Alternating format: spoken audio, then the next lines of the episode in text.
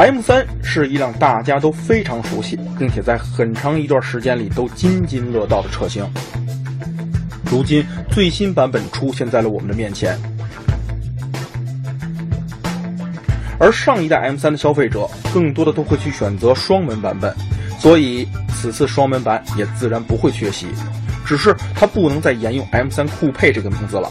根据宝马最新的命名方式，它很自然的把名字里的三变成了四，所以它就是全新 M4。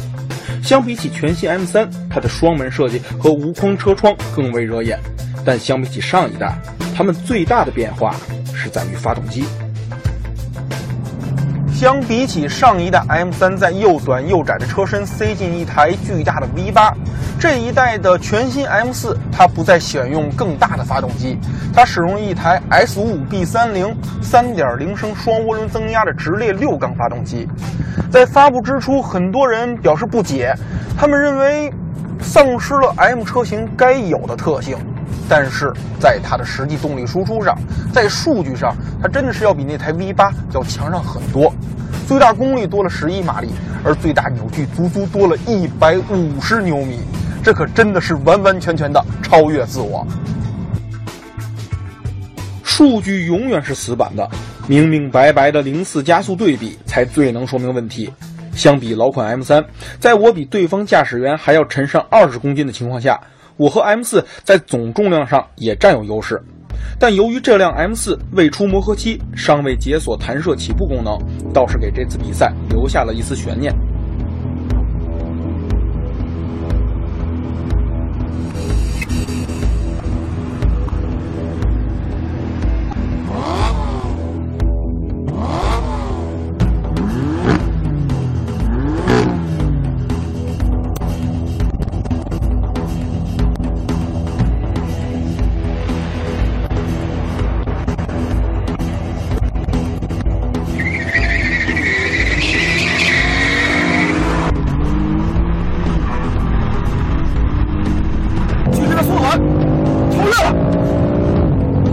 高，我在逐渐的拉远，我得有一个车身，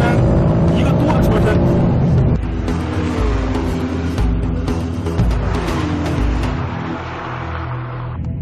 赢得太轻松了，真的是很完美的超越。缺少了弹射起步，的确让 M 四在起步时吃了亏，但凭借强大了太多的动力，它能迅速就追上老 M 三，并且轻松超越，最终干脆利落的赢得了这场比试。其实不仅是家用车换装小排量涡轮是个趋势，就连性能车也同样如此。因为涡轮增压发动机的优势就在于用更少的气缸可以输出更强的扭矩，还有更有爆发力的最大功率，同时还会兼顾燃油经济性。如果你还是无法体会大排量自吸和涡轮增压的区别的话，请接着看下去。其实也不难理解，大排量自然吸气就是这样，那涡轮增压的感觉就是这样。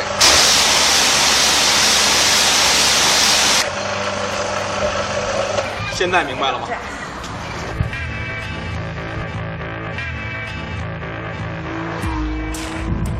在换装了六缸发动机之后，它的加速的确变得更快了。而更难得的是，这台发动机的油门响应、低扭输出也比上代更加出色，而它高转速的爆发给你的感觉全然不似涡轮增压，依然有大排量自然吸气的魅力。随着转速的攀升，三四千转，五五六千转，这两个爆发都是非常的强悍。这样如同猛兽一般的暴力输出，真的是不辱它 M Power 的名号。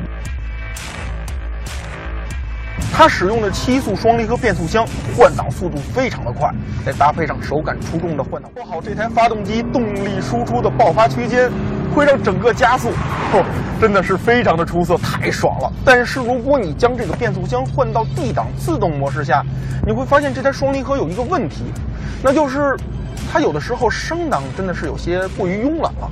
即便是将它的换挡模式逻辑调整成最最不激进的模式下，我将转速压榨到六七千转，松开油门踏板，它也会迟迟不给我升档，转速就那么冒失的停留在红线区间。这相比起那些优秀的运动型车采用的，比如采埃孚的八 AT，比如保时捷的 PDK，它就显得不够完美了。而另外一个让我费解的就是，发动机的动力响应和变速箱的换挡逻辑是两个分别调节的选项，为什么不放到一起呢？真的有人会选择最节能的动力输出，再选择最激进的换挡逻辑吗？它的油门踏板的脚感有一点奇怪，显得不够跟脚。无论是在何种模式下，当你重重踩下去之后，你会瞬间看到转速唰就上来了。但是真正传递到车轮，推动车身往前冲的时候，总是要停留一刹那。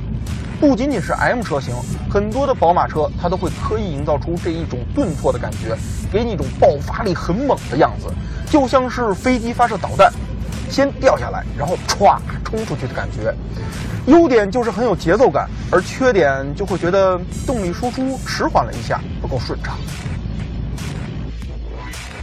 刹车踏板的脚感异常的讨人喜欢，线性均匀且制动力释放足够凶猛，这些都要归功于那几个巨大尺寸的碳纤维陶瓷刹车盘以及前六后四对向活塞刹车卡钳，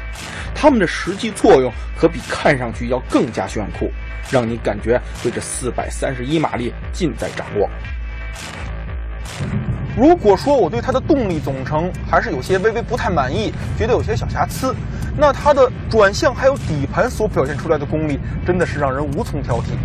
它方向盘上传回来的细腻的回馈，还有精准的转向，甚至会让我有一种被电流电过的刺激感，真的是太精准了。而它的底盘明显偏向于硬朗的调教，对车身的支撑太到位了，整体性还有这种响应性都是非常非常的不错。无论是何等胆大妄为的动作，它都会让你吃惊的轻松的完成。而另外，你将它的底盘调到舒适模式，经过减速带时，它所表现出来的韧性和舒适性也是可以让你微笑。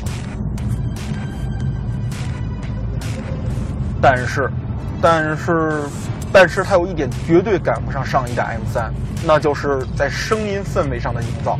上一代 V8 的发动机的声音就已经很好听了。而现在这台六缸机，它的声音可以说是烟消云散，在车外可以听到这辆 M4 他们调教过的排气声了，而在车内，你听，你可以通过音响听到它刻意调教出的排气声音，但是这样的声音显得太过虚伪，太过刻意，真的是不够真实。而且在长途行驶的时候，我真的觉得这样模拟出的声音，真的就是一种噪音而已。相比起上一代双门版 M3，M4 同时在外观上也变得更加个性，四处扰流设计非常吸引眼球，四个巨大的十九寸轮圈看起来非常协调。同时，这些细节也在暗示着它四系王者的地位。另外，它的孪生兄弟 M3 依旧保留了四门的造型，在车长保持不变的情况下，四个车门也并不显得臃肿。同时，提升运动感的细节，比如四处的排气、巨大的轮圈、凶狠的扰流套件等，一样不落，并且在展示它运动基因的同时，还拥有比 M4 更为实用的后排座椅。